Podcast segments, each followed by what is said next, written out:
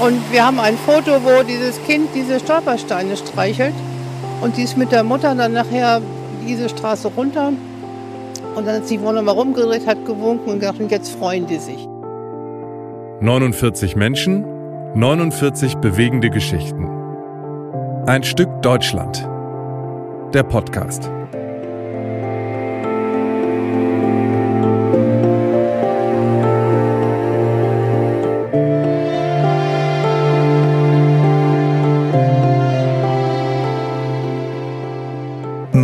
Moin und herzlich willkommen zu Ein Stück Deutschland, unserem Podcast über Flucht und Vertreibung von Jüdinnen und Juden in der Nazizeit. Wir sind mittlerweile bei Folge 31. Guten Morgen, Corinna. Ja, guten Morgen, Carsten. Ja, Wahnsinn, 31 Folgen. Ich finde das super. Total toll. Ja, bei Ruth Goldschmidt sind wir, geborene Fleischmann. Machen wir da weiter, ähm, wo wir letztes Mal aufgehört haben. Wir sind im zweiten Teil. Heute erzählen wir, ähm, ja, wie, wie es weitergeht mit der Familie, die jetzt kurz davor steht, auszuwandern. Herr Ruth ist jetzt zehn Jahre alt, noch lebt sie mit ihrer Mutter, ihrer Schwester und Oma Bella in Scheveningen in Holland und der Vater kommt ab und zu nach Hause. Ja, er ist auf Reisen in Süd- und Nordamerika, haben wir letztes Mal erzählt. Er verkauft Mosel und rheinhessische Weine. Ruth spricht natürlich längst Holländisch und hat sich voll und ganz eingelebt, doch jetzt soll sie auch ihre neue Heimat wieder verlassen. Ja, genau. Ihr Vater Abraham Hirsch Fleischmann, der Weinhändler mit argentinischem Pass, will seine Familie aus Europa rausholen. Er will sie in Sicherheit bringen, und zwar nach Argentinien. Was ist mit der Oma? Das, äh, das einzig wirklich Dramatische ist, dass meine Oma nicht mit uns nach Argentinien kommen wollte, obwohl mein Vater äh, sich gestritten hat. Er wollte sie mitnehmen, er konnte sie mitnehmen, er konnte es finanziell und in jeder Beziehung. Ja, man kann sich vorstellen, dass das bestimmt innerfamiliär ein absolutes Drama war, wenn da so eine Diskussion aufkommt. Ja, das, er hat wohl auch echt doll versucht, sie zu überzeugen, aber sie kommt wirklich nicht mit. Meine Oma musste dann, als wir auswanderten 1938, im Oktober. Äh, vorher musste meine Oma in ein Altersheim gehen, weil sie konnte nicht alleine leben. Sie hatte Diabetes und sie hatte einen Hüftenbruch gehabt und hatte Schwierigkeiten zu gehen. Und für meine Mutter muss das furchtbar gewesen sein. Und in Schreveningen. Und das Altersheim war in Den Haag. Und ich kann mich noch genau erinnern, dass meine Schwester und ich, wir sind immer zu Fuß dorthin gegangen und haben meine Oma besucht am, am Samstag, weil wir in Holland gehen die Kinder vor und nachmittags in die Schule. Und dann kam der Abschied von meiner Oma und äh, wenn ich heute dran denke, ist es für mich heute noch furchtbar nach, nach ein paar Generationen, nicht? Ja, das hört man ihr auch an, ne? Ja, total. Ne? Sie muss echt noch schlucken und sich kurz sammeln. Ähm, ja, wahnsinnig traurig. Was ist mit Ruths Tante Elsa? Die ist zu diesem Zeitpunkt immer noch in Hamburg, oder? Ja, sie ist immer noch fieberhaft damit beschäftigt, die Kinder aus dem jüdischen Waisenhaus außer Landes zu bringen, also nach Lo London. Und dann kommt aber was dazwischen. Und im letzten Moment hat sie sich, da war, brach eine Scharlachepidemie aus und meine Tante hat sich angesteckt und musste ins öffentliche Krankenhaus in Quarantäne. Denn damals war Scharlach eine, eine komplizierte Krankheit und sie waren total alleine und wir haben viele Wochen keine Nachricht von ihr gehabt. Wie hat Clara in Holland denn dann überhaupt davon erfahren? Da haben wir auch einen O-Ton zu bis endlich eine Karte von ihr kam, äh, wo sie schrieb, sie sei noch im, sie sei im Krankenhaus und sie wäre gut behandelt worden und äh, weiter nichts, weil man konnte ja auch nicht alles schreiben mehr. Familie Fleischmann reist dann tatsächlich aus, eben ohne zu wissen, wie es mit Bella im Altenheim weitergeht und ohne zu wissen, wie es mit Elsa in Hamburg weitergehen würde. Das ist echt eine krasse Vorstellung. Ich habe auch gerade gedacht, äh, sie schreibt ja in dieser Karte, dass es ihr gut wird, geht, dass sie gut behandelt wird. Das muss ja gar nicht stimmen, ne? weil es. Ja, klar. Weiß, weiß Vielleicht will sie einfach so. Äh, beruhigen, die Menschen, ne? Genau. Also es ist auf jeden Fall eine echt traurige und krasse Vorstellung, die beiden jetzt zurückzulassen, weil die wussten ja, dass das echt kein guter, also das keine gute Zeit ist, in Europa zu bleiben. Ne? Mhm. Wir sind Oktober 38 aus Holland weg. Das war gerade, als die Konferenz war zwischen Chamberlain, Daladier und der, der deutsche Außenminister. Man hatte Angst, dass der Krieg schon 1938 anfangen würde, denn Hitler äh, hat schon Österreich äh, besetzt gehabt und die Tschechoslowakei. Und äh, damals, äh, England war überhaupt nicht auf einen Krieg vorbereitet. Und äh, Hitler hat damals versprochen, Ribbentrop hieß der Außenminister. Äh, sie haben versprochen, sie werden keine weiteren Blitzkriege, Invasionen ausführen. Und bueno, in dem Moment sind wir von Holland nach England, bevor unser Schiff ausfuhr, wir sind von England abgefahren, denn nebenbei war in Deutschland eine Kinderlähmungsepidemie ausgebrochen und man wusste nicht, ob Holland die Grenzen schließen würde. Und da ist meine Mutter, also wir sind ohne meinen Vater. Mein Vater war schon in Argentinien oder in irgendeinem Land in Südamerika, äh, ist mit meiner Schwester und mit mir nach England und dann waren wir in England, ja, um dort das Schiff zu nehmen. Ja, nur, wir waren ungefähr, ich weiß nicht, ein oder eine Woche oder zehn Tage in England. Ich kann mich genau erinnern, denn die Kinder in London waren schon evakuiert worden wegen der Kriegsgefahr. Das war im Oktober, Oktober 1938. Ähm, und die kamen dann zurück wieder. Als die Kriegsgefahr vorbei war, kamen die Kinder wieder zu ihren Eltern zurück. Und bueno, wir waren in einer Familie, wo viele Kinder waren. Da haben wir, ich kann mich erinnern, weil wir dann Spaß zusammen gehabt haben. Wir haben gespielt und so. Ja, krass. Ich hoffe, dass ich mich später mal so an mein Leben erinnern kann. Also, ähm, ich weiß nicht, ob das bei ihr, weil es so schrecklich war, hängen geblieben ist oder ähm, weil man sowas behält. Ich weiß es nicht, aber ja, es ist wirklich also eine glasklare Erinnerung. Ja, wirklich Wahnsinn, ne, mit den ganzen Details und äh, gehe aber auch davon aus, dass die Familie im, im später viel darüber gesprochen hat und diese, dieses, solche Geschichten werden ja auch oft wiederholt, ne, und dann ist sie auch einfach, glaube ich, eine sehr belesene Frau gewesen und ja, wirklich beeindruckend. Christina Igler, unsere Unterstützerin in Sachen Recherche von der Stolperstein-Initiative Hamburg, hat mir noch ein Dokument zur Schiffspassage gezeigt mit noch mehr Details. Datum 8. Oktober 38, Abreisehafen England. Ja, und sind dann äh, mit dem Schiff hier nach Buenos Aires gefahren. Highland Patriot mhm. von den Royal dann, Mail Lines Limited. Ja. Okay, nach hier, Argentinien. Und hier ist dann auch die Schiffspassage drin. Also die, da sind die Eintragungen halt über, übernommen worden. Wo sind Sie denn jetzt hier? Da, Fleischmann. Clara. Clara, Gisela, Ruth. Ruth. Weil er ja schon da war. Der mhm. Vater war ja schon mhm. in Argentinien. Der hat auf die dort gewartet. Hier sind nochmal die 46 Jahre. Mhm. 11 und 10. Ja, Alter. Ages of Passengers. Ach, verrückt. Das da. heißt, die kleine Ruth war genau zehn Jahre alt, mhm. ihre Schwester elf.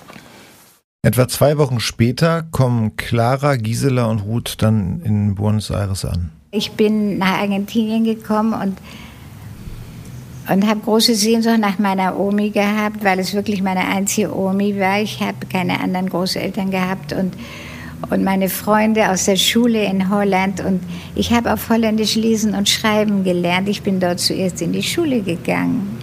Und äh, ich hatte große Sehnsucht. Das ist ungefähr die Geschichte umgekehrt. Ja, gleichzeitig war die Familie zum ersten Mal seit Jahren mit dem Vater zusammen, um auch was Positives sozusagen zu erzählen. Die letzten Tage Oktober kamen wir in Buenos Aires an und mein Vater hat uns einen Privatlehrer genommen während des Sommers und da haben wir Spanisch gelernt und, und dann, ich, ich hatte dann keine, keine weiteren Probleme, aber ich habe ziemlich lange gebraucht, bis ich mich hier eingewöhnt hatte mit meinen Schulkameraden und so. Das war nicht so einfach, die ersten Jahre.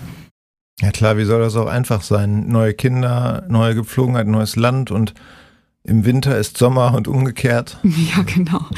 Also sehr heiß und auch schwül im argentinischen Sommer. Ganz anders tatsächlich als in Hamburg oder Scheveningen. Und dann kam eben auch noch die Sprache dazu. Ich ging in die Pestalozzi-Schule in Buenos Aires und ich habe überhaupt erst richtig Deutsch in Argentinien gelernt.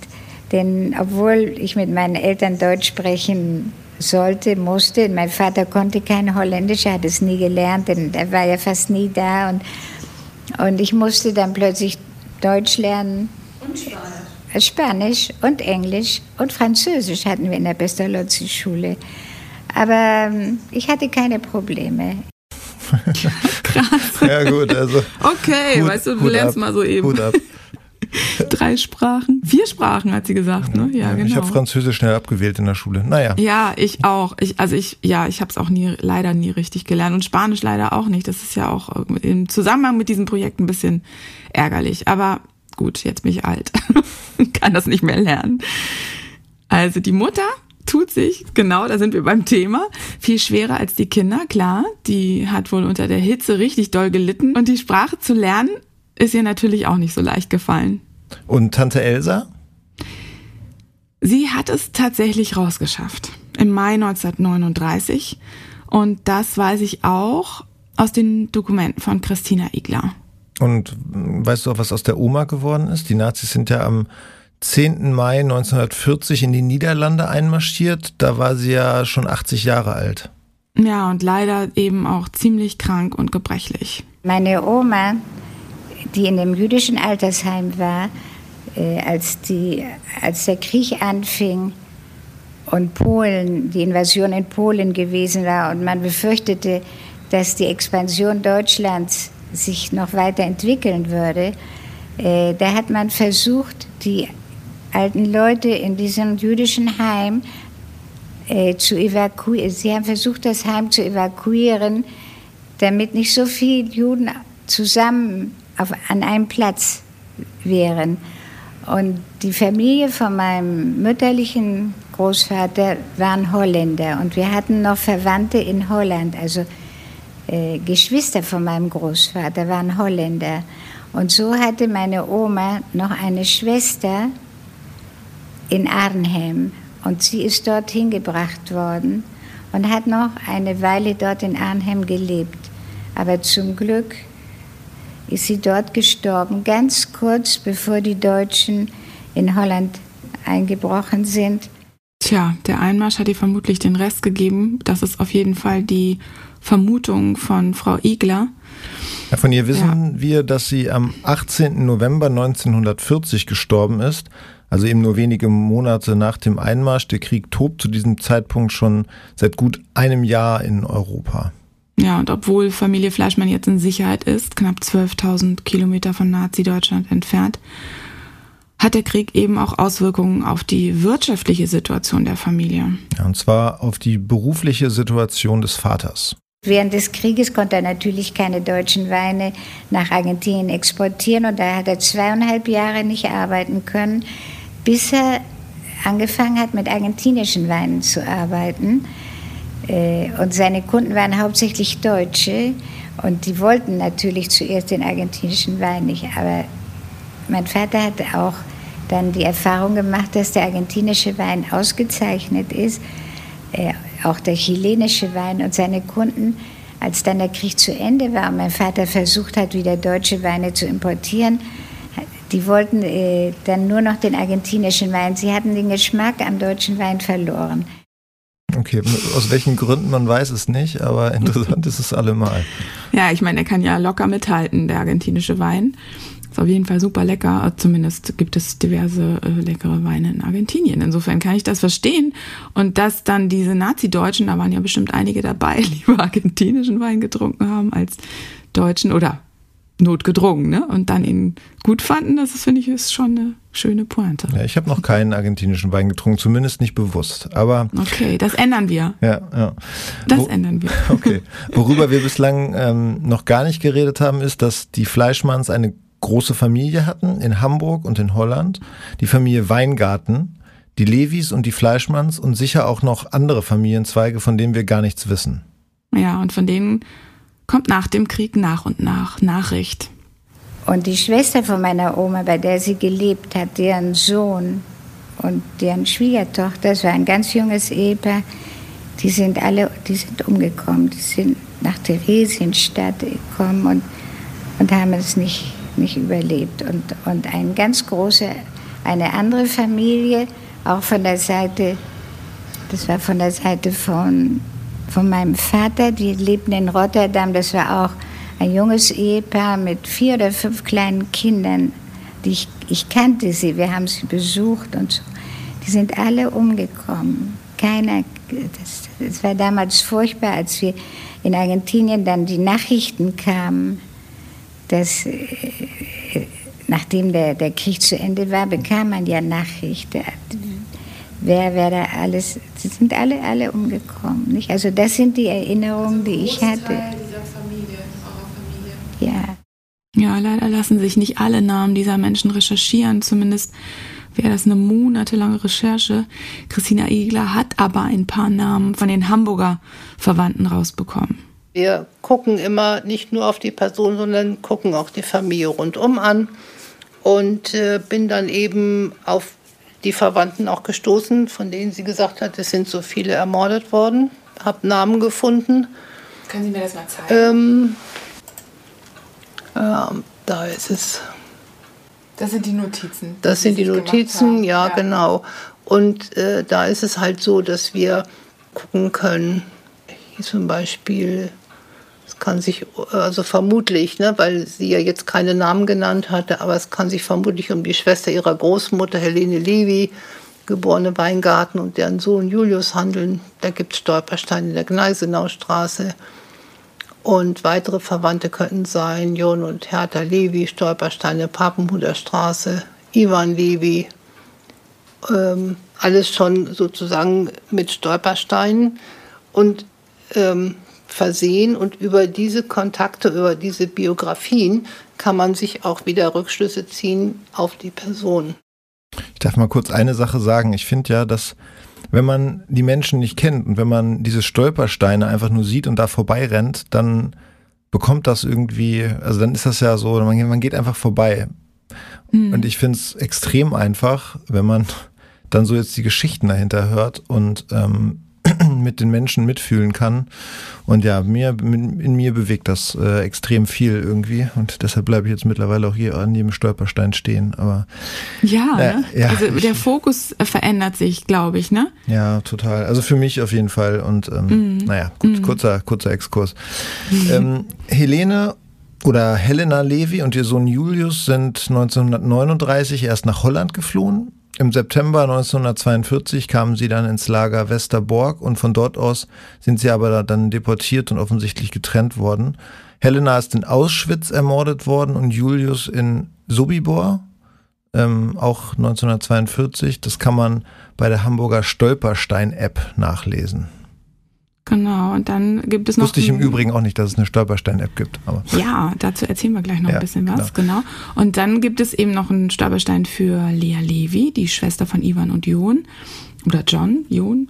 Ähm, die drei sind äh, die Cousine und die Cousins von Ruths Opa Josef Levi gewesen. Und Leas Stolperstein liegt in der Straße Jungfrauental 28, das ist auch im Grindelviertel. Ja, das ist übrigens der, die, die Jungfrauental, Jungfrauental geht direkt auf die Isestraße. Ah, okay. Und du hast ja gesagt, ich weiß nicht, wann wir das besprochen haben, aber du hast ja gesagt, irgendwie ist dir aufgefallen, dass da so wahnsinnig viele Steine liegen. Ja. Und es sind tatsächlich, das hat Christina Egler erzählt, tatsächlich fast 300 Steine nur in dieser einen Straße. Und es ist tatsächlich auch die Straße, wo die meisten Stolpersteine in Hamburg liegen. Okay. Ja, ich habe da auch ganz viele Levis gesehen. Ähm, ja. Aber du hast gesagt, dass äh, das so ein normaler Nachname war. Es ist ein super Gang, ist wie Schmidt, Schulze und Müller. Wirklich der, einer der gängigsten äh, jüdischen Nachnamen. Ähm, insofern können, können die über weite, über weite Verzweigungen natürlich auch verwandt sein. Und letztlich sind wir natürlich alle verwandt, würde ich sagen, ne, irgendwie zurückzuführen auf. Aber ähm, Nee, aber das muss gar nichts heißen, genau. Und das, ähm, deswegen erzähle ich das auch. Ähm, Tim und ich sind nämlich gestern, also Tim, der Fotograf von Ein Stück Deutschland und ich sind gestern ähm, ganz frisch mit ihr, Frau Igler nämlich unterwegs gewesen und haben alle Stolpersteine besucht, die sich Ruths Familie zuordnen lassen. Angefangen haben wir in der Papenhuder Straße, das ist auf der anderen Seite der Außenalster in Hamburg. Ähm, das ähm, ja in, in zweiter Reihe, ganz, ganz nah an der Außenalster von der Tür aus, konnte man sogar die Alster ein kleines Stückchen sehen. Die Steine sehen ja noch ganz gut aus. Also irgendwer hat die vor nicht langer Zeit geputzt. Also es freut mich richtig. Ich hatte erst überlegt, ob ich einen Handfeger mitnehmen soll, weil manche Steine sehen wirklich nicht sehr schön aus. In der Papenhuder Straße vor Haus Nummer 22 liegen die Steine für Jon und Hertha Levi, richtig? Genau. Und die sind auch 1939 geflohen. Holland war ja erst äh, auch noch ein vermeintlich sicherer Fluchtpunkt, bis 1940 die Besetzung dann erfolgte und danach ging auch der vermeintliche Schutz über Holland nicht mehr und viele sind dann einfach, haben sich versteckt, sind dann doch entdeckt worden und die Verhaftung endete immer mit der Internierung in dem Durchgangslager Westerbork und von dort aus dann in etlichen Transporten der Transport nach Auschwitz.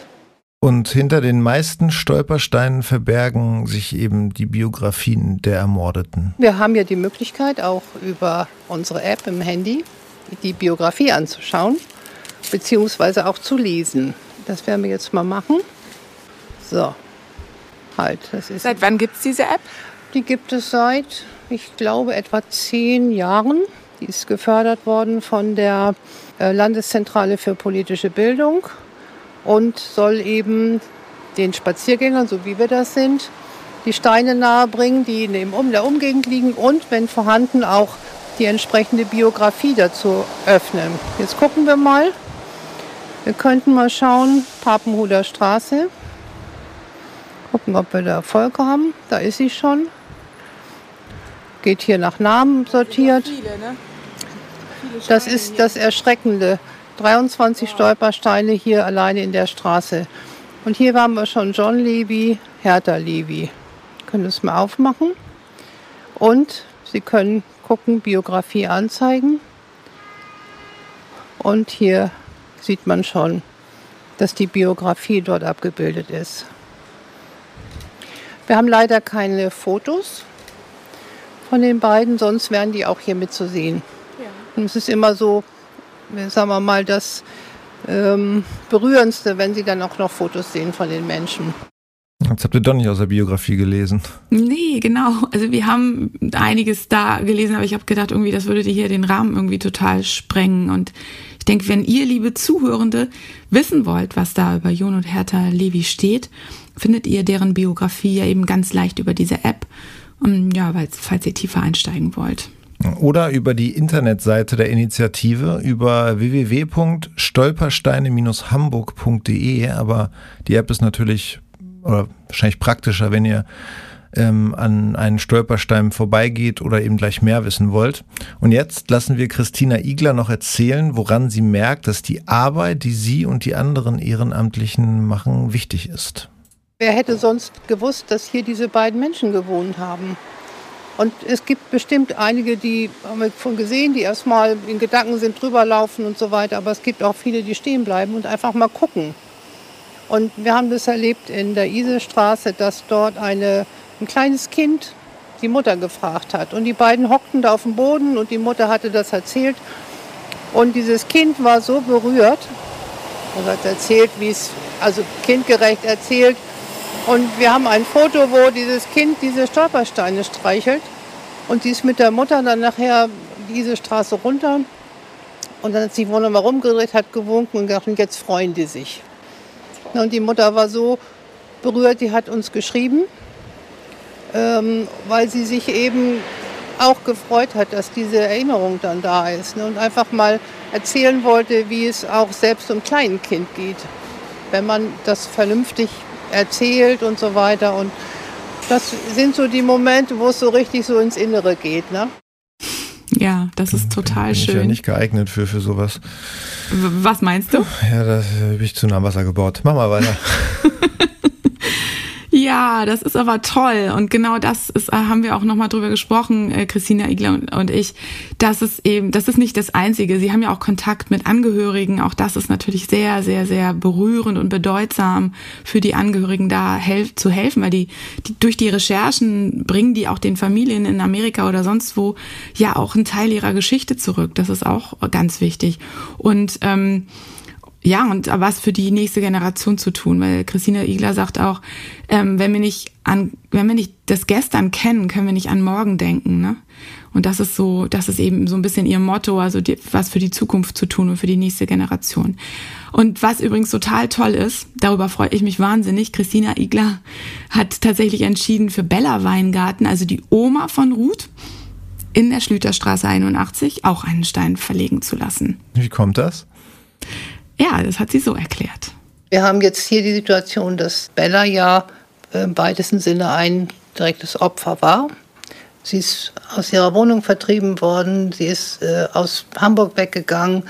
In Holland ist sie von ihrer Familie getrennt worden und sie war sozusagen nachher alleinstehend in Holland und äh, die Familie war weg und es ist mit Sicherheit ein Grund, warum Bella früher gestorben ist, als sie normalerweise hätte sterben können oder sollen, äh, wenn sie im Kreis ihrer Familie in Ruhe hätte leben können. In manchen Städten bekommen auch Vertriebene einen Stein, oder? So wie die Familie von Erik, dein Mann, ne? Ja, genau. Für Hanna Grünwald aus Folge 3 ähm, ihren Mann Fritz und deren Tochter Renate, also meine Schwiegermutter, haben wir 2020 mit Gunther Demnig in Essen ja Stolpersteine verlegt. Aber in Hamburg ist es so, dass nur diejenigen einen Stolperstein bekommen, die durch die nationalsozialistische Verfolgung ums Leben gekommen sind. 6212 Steine hat die Stolperstein-Initiative mit dem Initiator und Künstler Günther Demnig in Hamburg inzwischen verlegt. Das sind äh, erstmal zu viele, aber ähm, auf jeden Fall auch sehr viele. Ja, es ist echt eine Wahnsinnsleistung, weil man muss sich ja überlegen, dass die Recherche, die dahinter steckt, total, also äh, absolut ohne Geld gemacht wird. Also manchmal sind es auch Studierendenprojekte, ähm, also ne, dass die mit zuarbeiten, aber letztlich ist es eine kleine Gruppe von Ehrenamtlichen, die das machen. Christina Igler und die anderen haben aber noch total viel zu tun. Wir haben äh, die Situation, dass wir auch bei unseren Recherchen immer wieder Menschen finden. Da sagt Mensch, da ist hier auch noch jemand umgekommen und so weiter.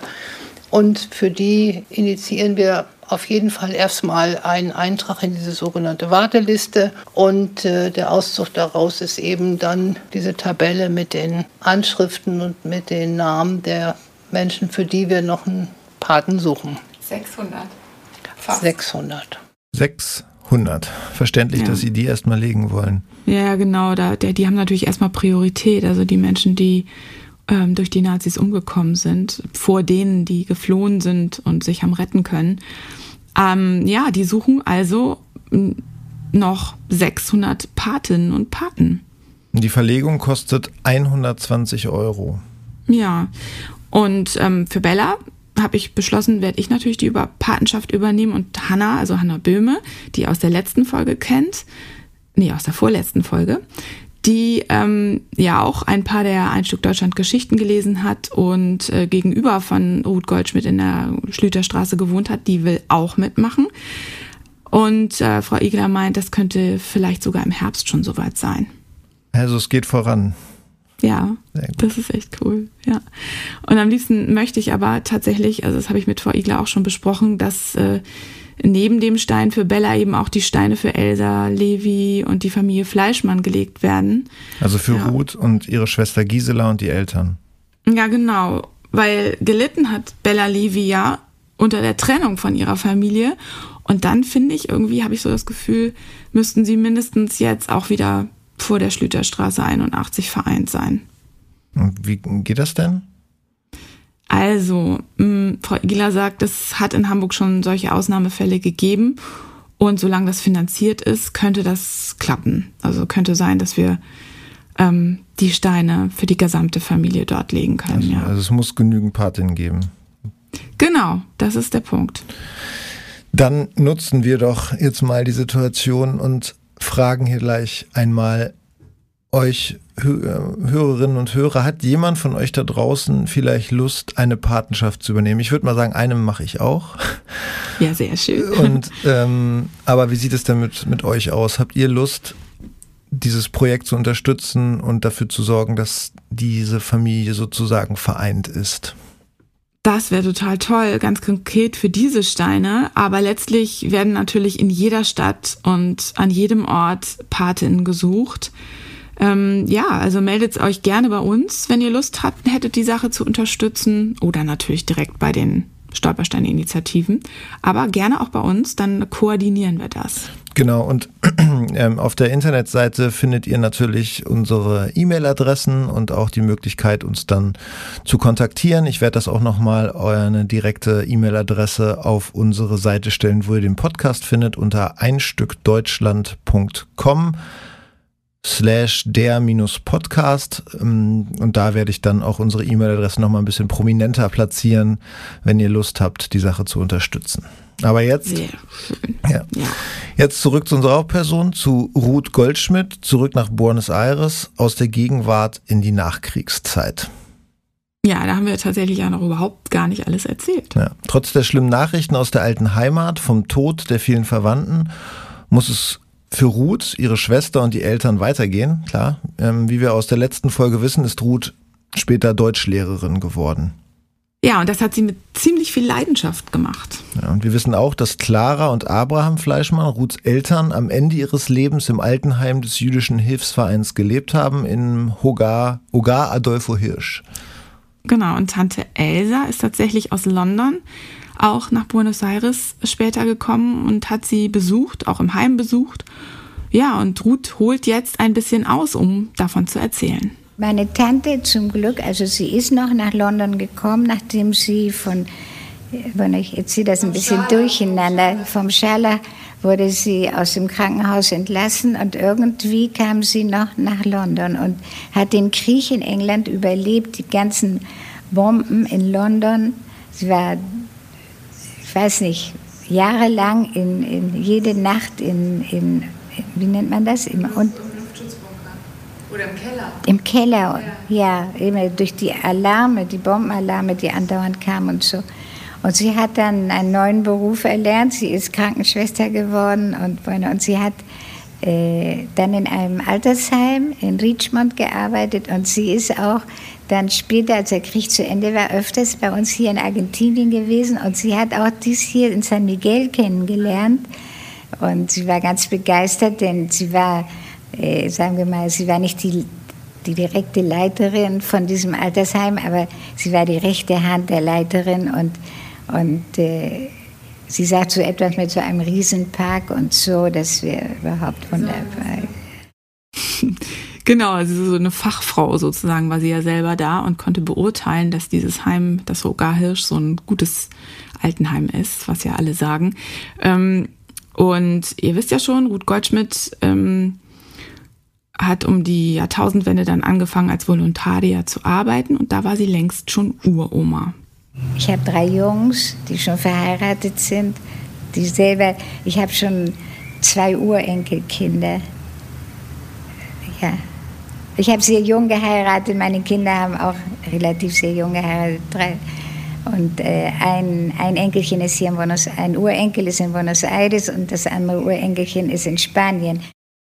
Klingt ganz zufrieden. Ja, das, den Eindruck hatte ich auch. Ich lebe sehr gerne hier. Ich achte die argentinische Geschichte bis zur Militärregierung, also bis, bis Perón würde ich sagen, nicht wahr? Aber ich achte die argentinische Tradition und das Land an sich, die Natur in Argentinien. Der Argentinier war gutmütig, er war ruhig, er war außerordentlich hilfsbereit, äh, gastfreundlich. Vieles Gute kann man von den Argentiniern sagen. Ich habe, sagen wir mal, ich habe ein, ein verhältnismäßig sehr gutes Leben. Ich fühle mich zu Hause. Das andere Zuhause, was ich hatte in Holland, war ja im Vergleich die Jahre, die ich in, in Deutschland oder in Holland gelebt habe. Ich bin jetzt 76. Jetzt habe ich doch den größten Teil meines Lebens hier in diesem Land gelebt. Nicht? Ja, ich fühle mich zu Hause. Wir haben auch einige argentinische Freunde, wenige, aber einige. Ja, und das ist wirklich ein Zeichen würde ich sagen, dass sie sich echt gut integriert hat in die Gesellschaft, weil viele Immigrantinnen sind ja, das haben wir ja auch schon erzählt, doch sehr unter sich geblieben. Da ist sie ganz anders, ja. Ist sie jemals wieder nach Deutschland gefahren?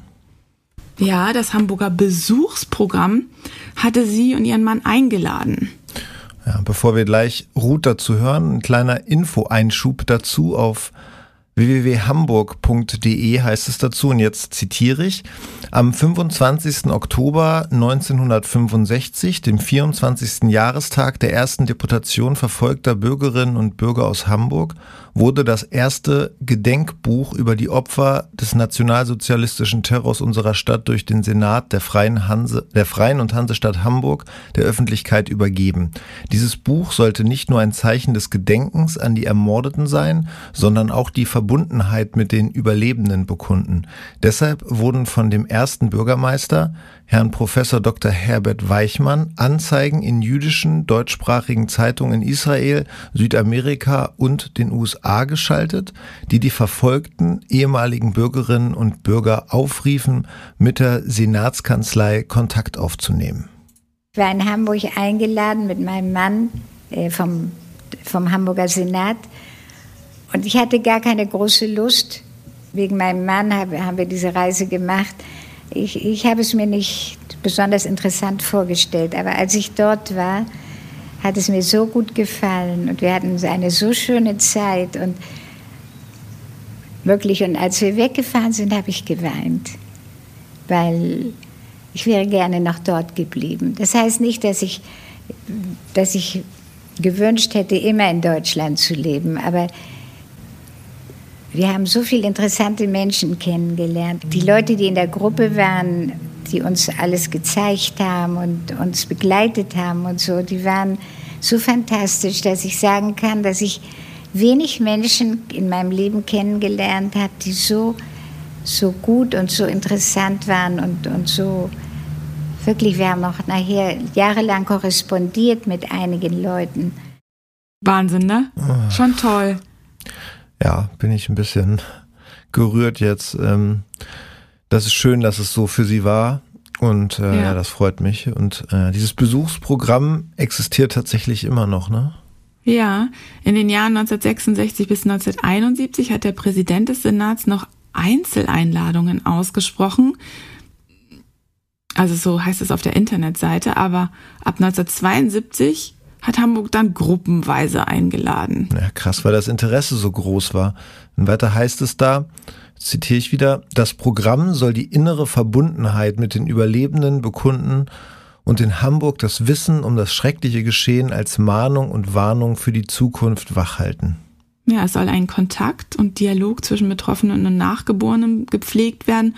Und genau das hat Ruth Goldschmidt offensichtlich erlebt, würde ich so interpretieren. Für sie hatte das tatsächlich ja, was Versöhnliches. Ja, und sie hat das so toll beschrieben, ne? dass, dass das dann auch äh, in, sie, in ihr jetzt nicht auslöst, dass sie sofort gesagt hat, sie muss in Hamburg gelebt haben oder so, aber es war für sie trotzdem extrem verbindend. Das ist echt, echt schön. Was mich jetzt noch interessiert, ist die in ähm, deinen Interviews und auch hier im Podcast immer wiederkehrende Frage nach der Identität. Das machen wir eigentlich immer. Hat sie sich noch als Deutsche gefühlt? In Hamburg war es irgendwie, dass ich in meiner tiefen Erinnerung war es irgendwie doch, ich konnte mich an unsere Wohnung erinnern. Wir sind nicht in unsere Wohnung hineingegangen, weil wir nicht klingeln wollten. Aber ich stand äh, vor der Häuserfront und ich habe meinem Mann gesagt, guck mal, hier war unser Wohnzimmer, da war der Flügel von meiner Tante, das Studierzimmer von meiner Tante und ich habe ihm alles genau erklärt.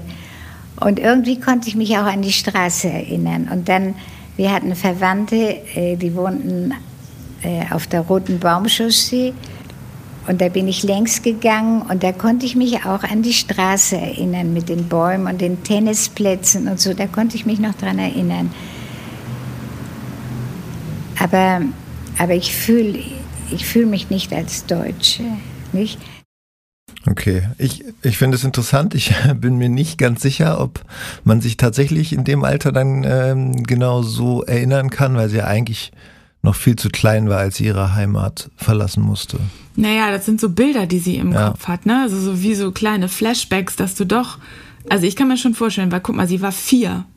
Und ja. mit vier hat man ja schon Sprache und kann ja eigentlich auch schon ähm, die, also ich denke schon, dass das so, dass das dass sie wahrscheinlich da so lang ging und dachte, ach guck mal, das kommt mir bekannt vor, weißt du, dass sie so. kann es sein, so Flashbacks, ja, das, ja. das kann natürlich sein, ja. Genau, dass sie da so hochguckt, guck mal, ich glaube da oben, da, das war mein Zimmer oder da, da war das, also ich glaube, dass man dann so, so, weißt du, wie so Erinnerungsfetzen ja. oder so, so in der Art muss man sich das vielleicht vorstellen, ja. Ähm, genau, ich wollte von ihr dann noch wissen, ob sie sich stattdessen aber als Argentinierin fühlt. Ich weiß nicht, wenn man mich fragen würde, fühlst du dich als Argentinierin? Ich weiß nicht, wie man sich als Argentinier fühlt.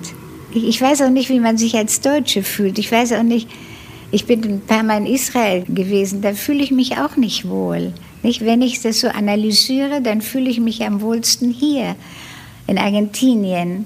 Und äh, ich denke, das ist auch vielleicht ein Zeichen der Zeit. Ja, das war Ruth Goldschmidt. Ich weiß, dass sie leider nicht mehr am Leben ist, aber leider weiß ich nicht, wann sie gestorben ist. Und das konnte, konnte ich auch nicht rausfinden. Ich habe auch keinen Kontakt zu den Angehörigen gefunden.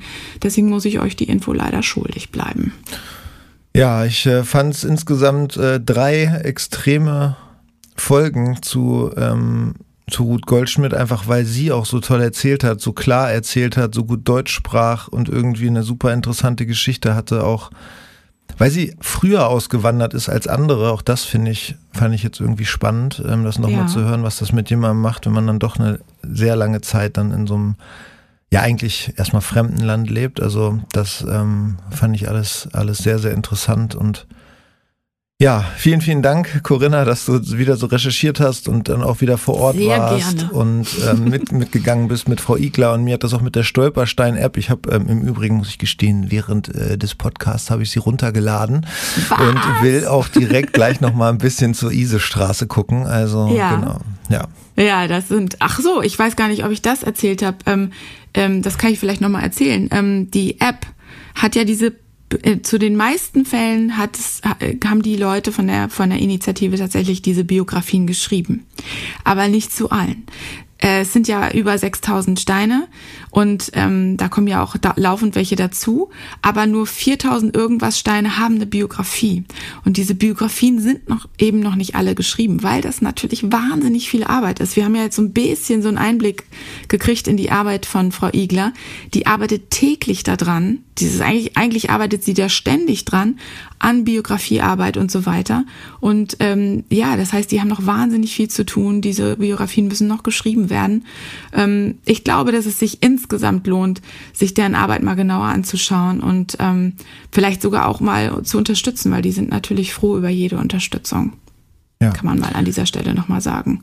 Und, und Lea Levi zum Beispiel, die ähm, den Stein im Jungfrauental hat, also bei der Isestraße um die Ecke, da gibt es zum Beispiel noch keine Biografie. Aber die soll natürlich irgendwann noch geschrieben werden.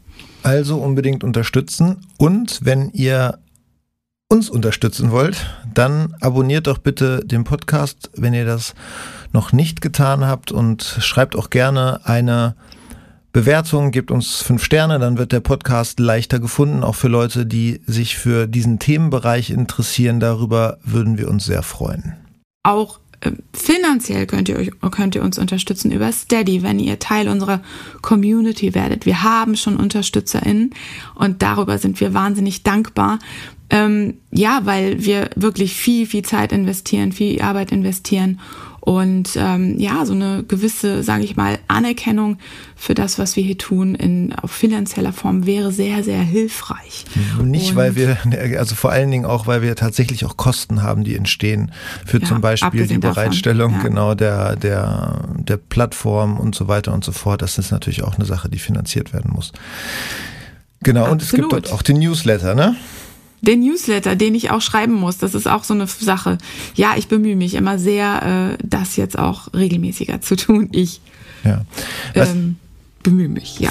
Was ich, was ich gerne noch äh, einmal an der Stelle jetzt sagen würde, ich würde mich gerne nochmal bedanken bei Philipp Teichert. Das ist ein Kollege, den wir kennenlernen durften, der auch beim NDR arbeitet und der ähm, irgendwann gesagt hat, er unterstützt uns ähm, dabei, den Ton noch besser zu machen, als ich ihn gemacht habe.